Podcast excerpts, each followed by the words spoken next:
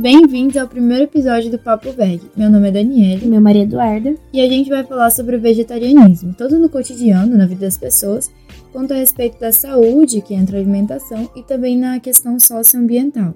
Nesse primeiro episódio, nós vamos introduzir o vegetarianismo na vida de uma pessoa que opta por esse estilo de vida, começando pelas diferenças e os tipos de vegetarianos que existem. Os primeiros são os ovo-lacto-vegetarianos, que não consomem nenhum tipo de carne, nem frango, peixe ou frutos do mar, mas consomem laticínios e ovos. Esse tipo de vegetarianismo ele é mais comum, mas os produtos que são aceitos nessa dieta eles não são de fato vegetarianos. Os motivos que levam essa pessoa a ser ovo-lacto-vegetariano variam, mas quase sempre estão ligados à compaixão com os animais.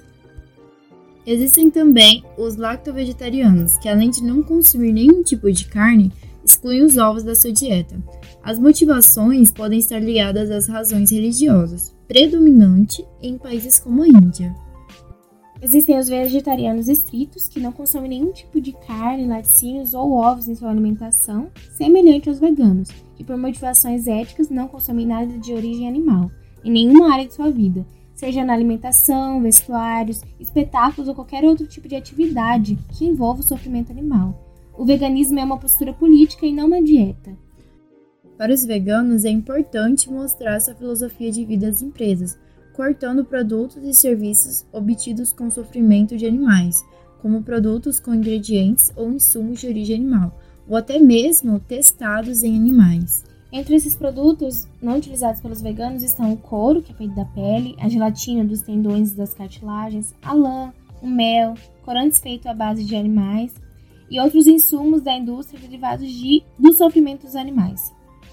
Tá, mas quais são os motivos que levam uma pessoa a se tornar vegetariana? Os três principais motivos são a ética ligada à compaixão aos animais, e como já falado, a justificativa mais popular, onde acredita que os animais não vieram ao mundo para sofrerem, serem usados pelos humanos, mesmo sendo irracionais. O segundo é a saúde e, por fim, a parte ambiental, que falaremos nos próximos podcasts. Agora vamos conversar com a Marli Miota para entendermos melhor a realidade do cotidiano de uma vegetariana, sobre os motivos que levaram ela a escolher esse estilo de vida e os desafios e preconceitos que ela passa na sociedade. Bom, meu nome é Marli Miota, né? Sou de São Paulo, brasileira. É... Sou artista plástica já há uns 40 anos, tenho 65 anos. Sou também pesquisadora em literatura, mestre em literatura. Tenho três filhos e sou vegetariana há mais ou menos uns. Ai, outra vida. Na verdade, eu nem lembro meu tempo de carnívora. Para você ver que faz bastante tempo que eu parei de comer carne. É, a minha experiência, é isso que vocês querem tocar? É vegetarianismo? É isso? É. Porque eu não sei Como que essa. Quais foram os motivos que a, que a senhora usou para se tornar? Por que se tornou? Motivos. Tá, eu sou de uma geração contra a cultura. Eu não sou exemplo de uma geração comum que, que vocês veem por aí da minha idade, ok?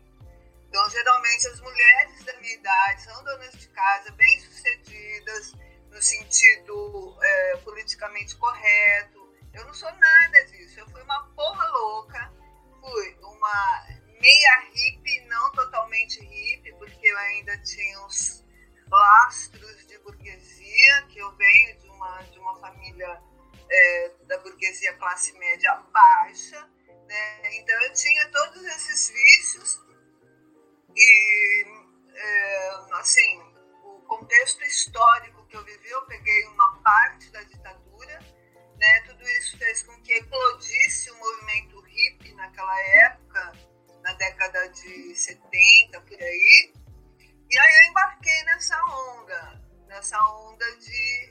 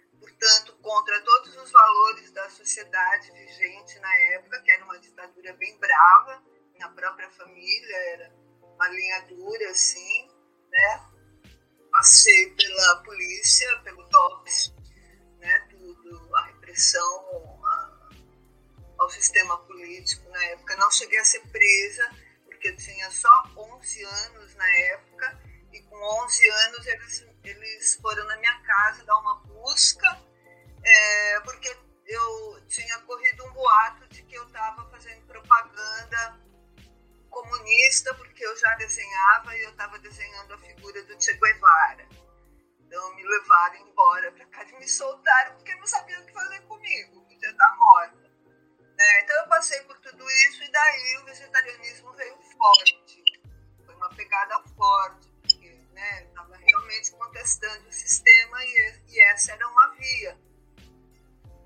Nessa época eu engravidei da minha primeira filha, quis assim é, radicalizar ao extremo a minha, minha vivência na, nesse mundo, a minha existência, e fui lá para o Mato Grosso, no meio do mato lá, perto do Pantanal. E lá eu tive minha filha, que é, nasceu de parto natural, todas essas coisas, sabe? Meus três filhos são de parto natural.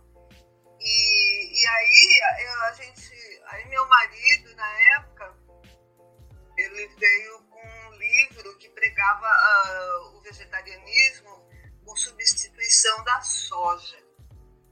Da soja, não a soja fermentada ou a soja processada, mas a soja é, in natura, assim, sabe? A gente deixava a soja de molho e, e, daí fazia leite, fazia tofu, fazia bolinho. Eu só sei que foi uma época que eu passei minha gravidez inteira só comendo soja.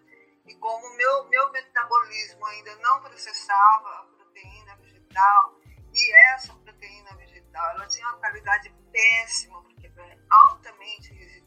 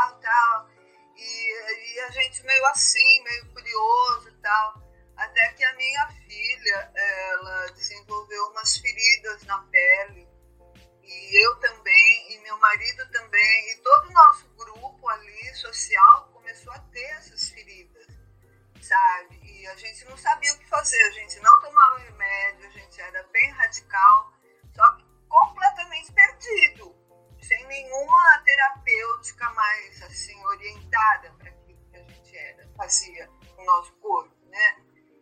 E aí veio uma recomendação do mestre eh, japonês que estava residindo no Brasil há muitos anos e que era o pai da macrobiótica no Brasil.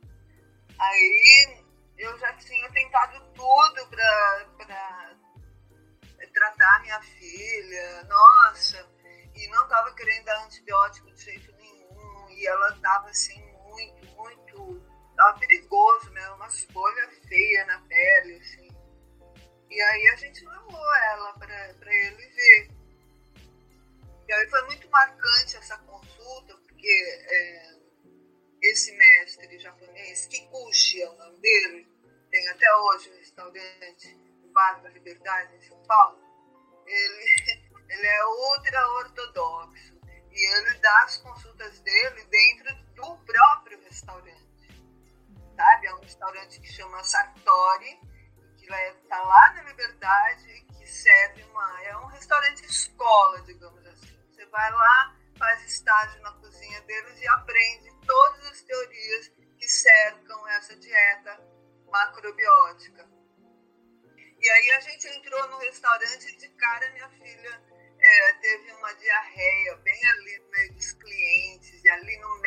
restaurante. E eu fiquei super constrangida, né? Porque é, foi inevitável. E a gente aguardando a consulta com o Kikuchi. Eu muito ansiosa para saber o que, que ele ia falar sobre ela e que remédio que ele ia receitar e tal. E aí, para minha surpresa, quando eu fui atendida por ele, ele nem me olhou, ele nem olhou para minha filha. Ela ficou ali no chão pôs a mão nela, não tocou nela, ele só olhava para mim. E num dado momento, é, depois de tudo que eu falei, ele disse: Ah, sua filha não tem nada, o problema não é com a sua filha, é com você, é com o que você está comendo. É isso que está fazendo mal para sua filha. E quem tem que se curar é você, não é sua filha. Você se curando, automaticamente sua filha vai se curar também.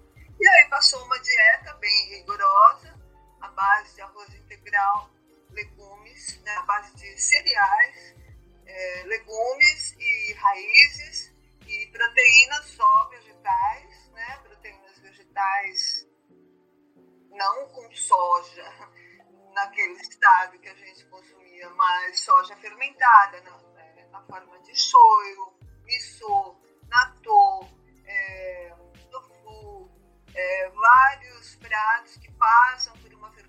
e eliminam aquele, é, é, aquele componente tóxico, que eu não lembro o nome, mas que a soja tem. Tá. E aí foi que eu comecei, que eu me introduzi no vegetarianismo mais consciente, é, mais equilibrado, porque eu estava eu tava prejudicando muito minha saúde, porque, primeiro, eu tinha uma formação carnívora. Segundo, a carne, partindo do princípio da medicina oriental, a carne ela é proteica, ela tem muitas proteínas. Estou falando muito? Não, pode continuar. Posso? Aham. Uhum. Vocês têm que me parar. Não, pode continuar. A carne, é, segundo a filosofia oriental, e eu concordo plenamente, ela é altamente proteica, altamente energética, mas ela traz consigo também muita toxina, né? Porque é vida, né? Um animal ali e tal. Então, a carne, ela necessita para ser que. Ah, antes de tudo isso, a medicina oriental, ela parte do princípio de que tudo é regido por forças positivas e negativas que eles chamam de yin e yang. Já viram o símbolo E yang? Sim. né? É, é uma esfera com, com duas, duas partes que estão sempre se alternando, se transmutando, se transformando uma na outra. E é, conseguir equilíbrio entre essas duas forças é o, a máxima do, da macrobiótica e do conceito da medicina chinês, que rege a acupuntura e tudo mais, né? Então, é, a carne, ela necessita de um. A, a, carne seria então muito yang, segundo a filosofia chinesa, né? E o yin, para compensar essa carne toda, é, só mesmo os produtos processados industrializados. Né? Muito açúcar branco, remédio, tudo isso já pode ser considerado yin, álcool, é, né? essas coisas, McDonald's todas essas coisas assim, doce, né? Muito doce, muito açúcar e tal.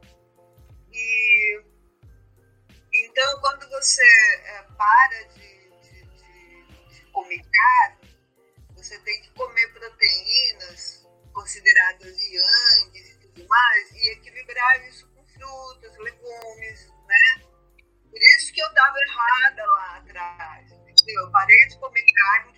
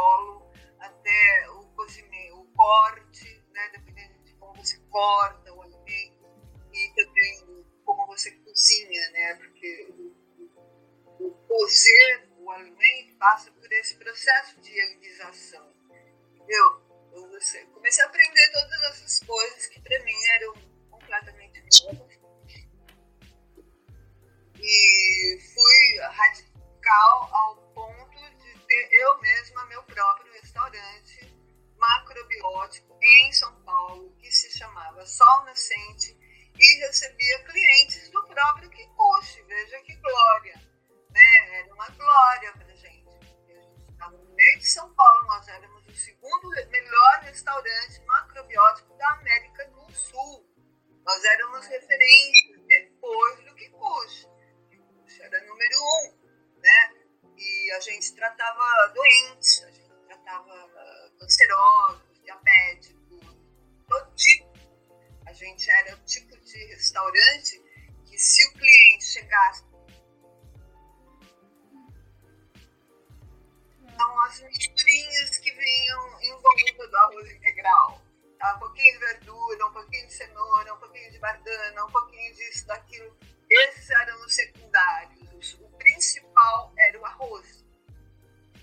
E tinha doentes que só podiam comer arroz, uma raizinha, que era a receita do Kikuchi, era a recomendação clínica do Kikuchi. A gente seguia à risca, eram doentes, né? E a gente chegava ao ponto de quando chegava um cliente lá e falava, ah, hoje eu quero só secundário, não quero comer arroz. A gente falava, sinto muito, não vou te vender. Porque a gente tinha um diário da alimentação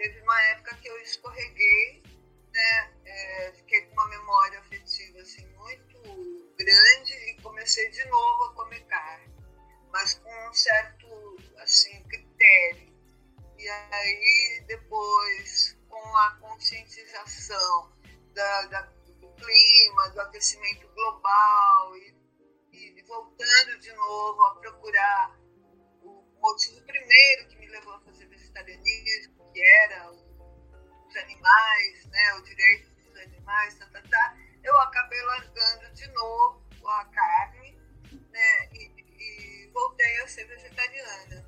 Eu acho que eu fiquei um ano comendo carne depois. Nesse, nesse tempo, de 40 anos, eu fiquei um ano comendo carne. E, e, e isso, o que eu posso dizer é que certos países nórdicos, nórdicos sobretudo, é, países frios, Sibéria, Canadá, esses países aí que, que é justificável se comer carne, entendeu? Porque é muito frio, você precisa mesmo muita caloria para aguentar. Minha filha mesmo mora na Inglaterra e ela é mais ou menos vegetariana, porque ela não consegue, entendeu? Marido dela é inglês, então ele não consegue ficar sem comer carne, sabe? Então ela dá umas piscadinhas, mas ela mantém 90% do regime vegetariano. E então, aí isso justifica, mas nos trópicos não, sabe? Não justifica, entendeu? A gente tem uma diversidade de vegetais, assim, impressionante. E, e você faz o que com essa carne que você come, né? Energia de dor, de tudo mais, né? Porque eu, assim, mesmo quando eu era criança, minha família era carnívora, a carne era um alimento de luxo, sabe? A gente comia em fins de semana, no domingo, e era com muita parcimônia, e era uma festa, sabe? O dia a dia eram vegetais, e todo mundo tinha muita saúde, meus avós morreram muito velhos, e não, tinha essa fast food de carne que tem hoje, sabe? Você come carne, você joga carne no lixo e tal, e tal. E são vidas. Isso não vai ficar barato para a humanidade. Não vai, de jeito nenhum. Então, quando se pensa né, nesse sacrifício animal, que é a gente matar o animal para comer, eu não condeno quem faz, entendeu? Mas se você for ver toda a energia ruim que está circulando no planeta, a degradação do, do meio ambiente, porque a gente, né, veja, o exemplo mais assombroso é o Amazonas, né, que está virando pasto, entendeu? Está virando pasto para quê? Para alimentar gado, para a gente ir lá matar o boi, a cacetada, matar o filhote para servir vitela em gastronomia de, de cinco estrelas, entendeu? Então tudo isso é, leva a pensar o quê? Que nós, seres humanos, somos equivocadamente é, autocentrados em nós mesmos, achando que somos o centro do universo, achando que somos uma espécie de vida superior, e a gente não tem nenhuma ética, nenhuma sensibilidade com os seres sencientes à nossa volta. Isso não vai ficar impune, não vai ficar impune. E já estamos sofrendo as consequências dessas ações que não vê o outro, não vê a árvore, não vê a árvore enquanto ecossistema que abriga milhares de espécies, não vê é, a galinha, que é um ser. Eu tenho aqui uma galinha e um galo no meu quintal. Eles apareceram, vieram me visitar e nunca mais foram embora. E, e eu nem os ovos deles eu como. Eu tô com uma problemática terrível, porque ela bota ovo demais e eu não, eu não sei o que fazer com os ovos, sabe? Eu não como ovo caipira. Quando eu como ovo, é assim, num bolo, numa torta, sabe? Mas ovo, como eu comia antes, frito, que eu amava, é, cozido, sabe? Essas coisas assim, ovo quente, né? A gente tomava muito ovo quente, mas eu não consigo mais eu vejo o que ela come, como ela bota, quanto ela sofre para botar um ovo. Eu não quero comer isso. Então, eu me perdi. A senhora não come nem ovo,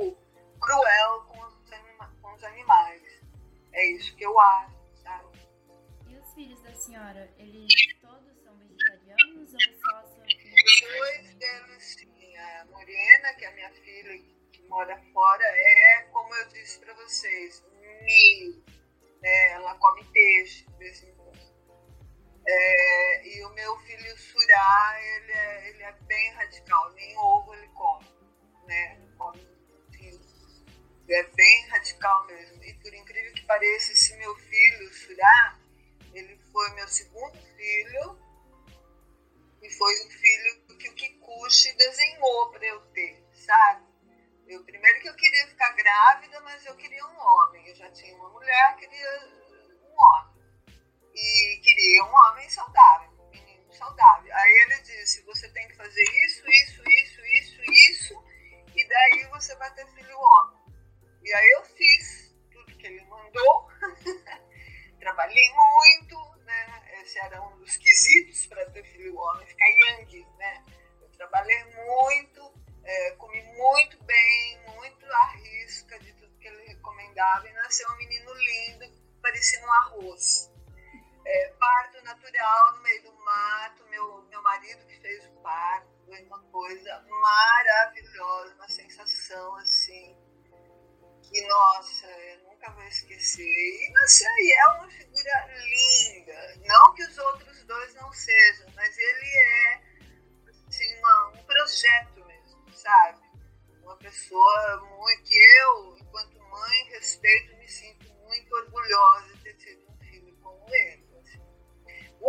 Terceiro já pegou a deterioração da minha família da, principal. Né? Eu já estava me separando do meu marido, nem tudo dá certo nessa vida, né? Eu casei muito nova e, e aí houve alguns conflitos e a gente se separou, então meu terceiro filho, ele nasceu já fora de todo esse contexto que eu né? Nasceu na cidade, eu já estava bem mais desequilibrada, bem mais perdida na vida, minha alimentação não estava boa, estava é, tendo muitos conflitos pessoais, muitas crises pessoais, e tudo isso ele captou, absorveu, e, e não é tem aquele equilíbrio que o meu segundo filho tem, né? E por conta disso, não sei se é por conta disso, ele é um carnívoro, assim, e, e incorrigível, faz, parece que faz para provocar, assim, sabe? É, mas tudo bem, já briguei bastante com ele, agora não brigo mais. Então, um dia ele se toca, né? Mas ele é bem diferente de todos nós. E a sua alimentação hoje ainda é baseada na macrobiótica? Não, eu não faço mais macrobiótica rígida como eu fazia, mas eu conservei alguns fundamentos, né, algumas coisas, eu não abdico de jeito nenhum. E com o tempo a vida né, vai te dando outras vias né, de cura e tudo mais mas já não sou mais tão radical, embora eu siga o regime vegetariano e siga comendo é, as coisas que eu aprendi a comer e a preparar. Entendi. E a senhora, que é muitos anos vegetariana, já deve ter influenciado muitas pessoas. A senhora lembra de algum fato específico? Ah, sim. É, fim, do, fim do ano mesmo, uma cunhada minha veio me, me, me, me agradecer do nada, assim, porque eu nem falo muito com ela, veio me agradecer por tudo que, eu, que nós ensinamos, eu e né? Porque depois a gente abriu uma filial também. Travou, olha pra que travou. Acho que travou. Oi? Oi, voltou. Tinha travado. Agora você está falando da filial. Muita gente vem me falar, pessoas que, que, que têm essa noção do meu passado, né? Né, todo mundo saiu andando para algum lado, houve uma dispersão, né? Os grupos sociais se dispersaram muito, né? Mas quem era mais chegado, tá, tá, tá, tá, tá, nos tem como referência daquela época, mesmo porque hoje né, muita coisa está sendo reconhecida como uma verdade, né, como um, tinha fundamento praticar, né? Que é a prática de uma alimentação natural, equilibrada, uma prática ambiental saudável, ética, é, generosa, né? Então todas essas coisas que nós pregávamos lá na década de 80 estão sendo resgatadas agora, graças a Deus. Então a senhora acredita que hoje é bem mais fácil, né, se tornar vegetariana do que na, na época? Infinitamente mais. Para você ver, né? A gente entrou nessa do livro da soja, que tinha 100 mil receitas de soja e não tinha nenhuma informação sobre os efeitos da soja. Como chama, meu Deus? Fato, fato. Ai, não sei o nome. Mas é uma, um componente muito, extremamente tóxico que a soja tem se você não souber eliminar isso via fermentação. Tá? Então a gente era meio assim, ia cegamente, emocionalmente, mais por uma ideologia do que por um fundamento científico, né? É, e a gente teve que aprender na pele, né? Porque depois que você para de comer carne, você fica mais ou menos uns quatro anos aprendendo a absorver a proteína vegetal. Você não absorve de imediato. Entendeu? Eu comia três pães integrais. Meu estômago inchou e não assim eu não conseguia me sentir alimentada. Demorou um tempo, com muita disciplina, com muita organização para conseguir comer um prato macrobiótico e me sentir é, totalmente satisfeita, sabe? E como foi para sua família, logo de início, assim, a senhora se tornar Horrível. Foi horrível, eu tinha nojo da, dos utensílios deles. Eu levava minha própria tábua de legumes, eu levava minhas próprias panelas, que não eram de alumínio, mas de pedra, de ferro, essas coisas assim, de barro, e levava minha faca japonesa, que é uma faca bem diferente para cortar legumes. As facas ocidentais são para cortar carne, a minha era para cortar legumes.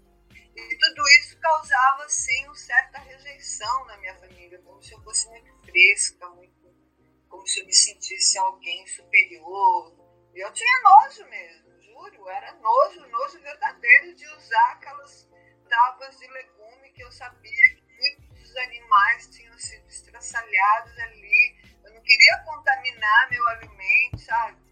E levava marmita nas festas, festa de Natal, Ano Novo, todo mundo lá com os perus, pernil de porco. Eu não queria nem olhar aquilo, entendeu? Eu olhava aquilo e sofria, até hoje sofro.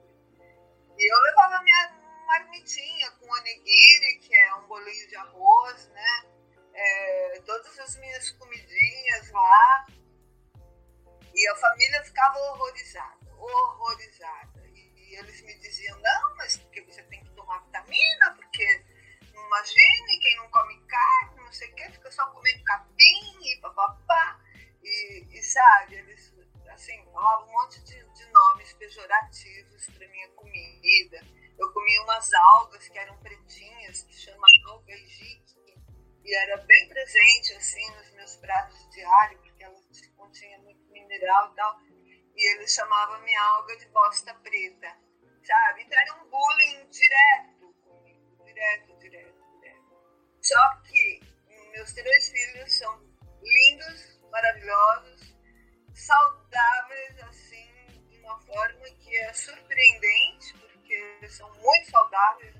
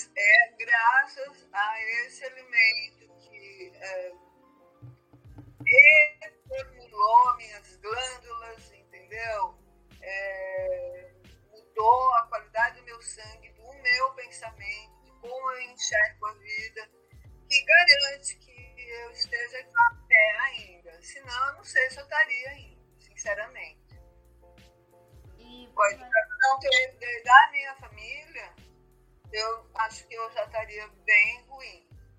Mas, tipo, por mais que a senhora já tenha passado por tudo isso, a senhora já tentou explicar para eles e convencê-los que trocar a carne por um legume, por uma alimentação... o tempo todo, o tempo todo explicando, tentando é, conscientizar, né?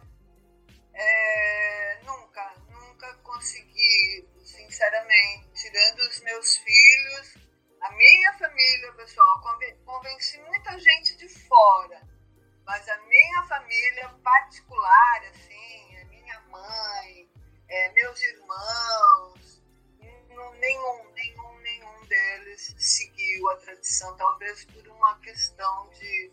A minha mãe não, porque a minha mãe já era bem mais velha e, e ela nunca foi exagerada, né? Então ela comia carne, mas ela comia um pedacinho, sabe? Um pedacinho, ela, ela era bem modesta e passava muito bem sem isso também, sem carne também, sabe?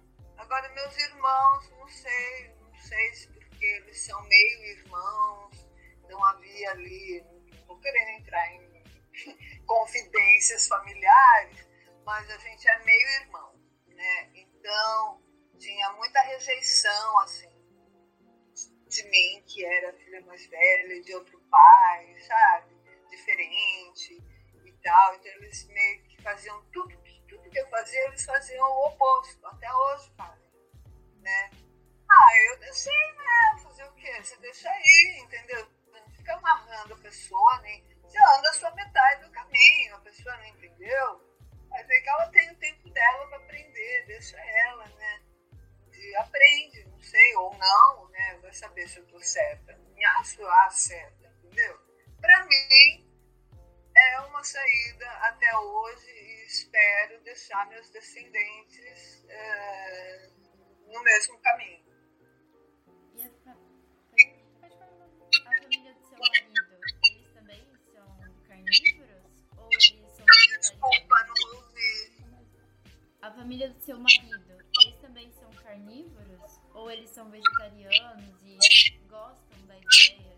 Também. É, todos carnívoros. Não era muito raro você encontrar uma família naquela época, naquele contexto social que fosse. Nós fomos os pioneiros, a nossa geração. Então... Não que não havia, havia, claro, mas em termos gerais nós éramos pioneiros. Então a família do meu marido igualmente. Depois um, um irmão do meu marido ele entrou na, na, na barca. Ele que gerenciou o restaurante lá na cidade onde eles moravam. Mas era, assim, uma macrobiótica falsificada. Entendeu? No restaurante ele vendia coxinha de frango, que não era para servir isso.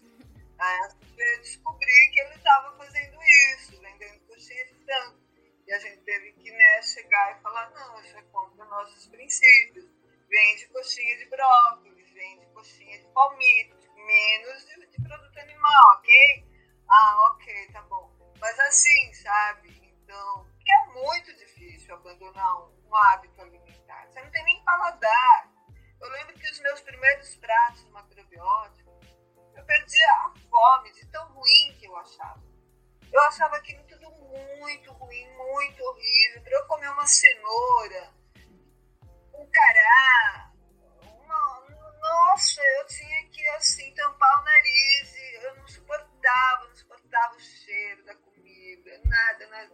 Eu demorei muito tempo para alterar o meu paladar a ponto de quando comer uma cenoura cozida e bem feita, eu achar aquilo uma sobremesa era a nossa. Era sobre os meus filhos, uma cenoura. Entendeu? Os meus filhos, é, eles roubavam cenoura da panela.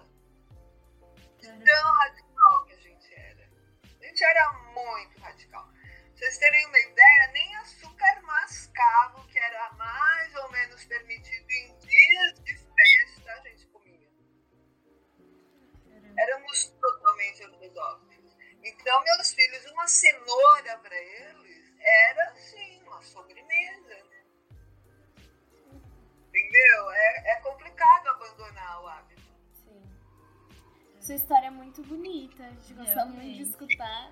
Muito... muito obrigada, obrigada. Eu tenho muito orgulho, porque demandou muita coragem, demandou é, coragem no sentido de peitar o sistema, peitar a minha família, ninguém nos apoiava.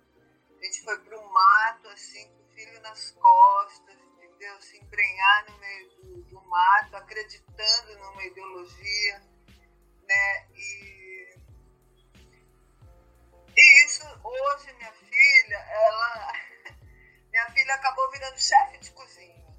O meu filho acabou também se embrenhando na área da gastronomia. Hoje ele é sociólogo, artista visual, mas ele também é, atuou na área da gastronomia, teve aqui em Londrina o Toa Toa, se vocês procurarem, quem sabe até vocês lembrem. Toa Toa era uma panquecaria e também trabalhou nos Estados Unidos em restaurantes e a minha filha virou chefe de cozinha. E hoje ela tem uma empresa de sushi, que é um prato tipicamente japonês, né? Então ela vive me pedindo dicas, né? Mãe, como faz aquilo, como faz aquilo outro e tal. Então eu fico contente. Só o terceiro que me afronta com as pizzas de calabresa dele. Mas ele também já vai aprender. É, com certeza essa história influenciou muita gente. Você era pioneira né, desse movimento, a gente pode acreditar. Muito, gente. Ó, no nosso restaurante lá na Sol Nascente, que era ao lado do Teatro do Escobar, que hoje infelizmente virou uma, uma igreja fundamentalista, mas que naquela época todos os grandes atores passavam por lá. Nosso restaurante era vizinho. A própria Ruth Escobar era nossa cliente. O Marco Nanini era nosso cliente. E vários, vários atores, atrizes que, que iam se apresentar no Teatro Ruth Escobar eram nossos clientes e foram doutrinados por nós. Porque nós, além de, de servir alimentação né, macrobiótica, a gente dava cursos, nós tínhamos uma editora restaurante, funcionava assim, um entreposto, uma padaria, uma editora, quarto de hóspedes, vinha gente do mundo inteiro, se hospedava no nosso restaurante. Era um núcleo cultural muito forte, entendeu? Não era só um restaurante, era um núcleo. Então a gente era um nome peso pesado ali e muitas pessoas que perdiam contato se curaram ali, se curaram, curaram apendicite, curaram câncer, curaram diabetes com a nossa comida. Quando você faz um alimento, você está pondo sua energia ali, entendeu? A maneira como e, e é esse é o princípio primordial da macrobiótica. É você ser o seu próprio médico. É você não depender de uma droga química ou de um médico olhando, abrindo seu corpo para ver que órgão está tá doente. A medicina oriental chinesa, né, porque tudo nasceu na China, ela tem a acupuntura, né, ela tem o, o método de diagnóstico visual pelos seus olhos, pelo, pela sua língua, pelos vários indícios que tem no corpo, ela consegue fazer uma diagnóstico de que órgão você está doente, entendeu? Daí que a acupuntura foi até aprovada, né, pela, pela nossa instituição mora aí, hoje é uma, uma prática, no nosso tempo era proibido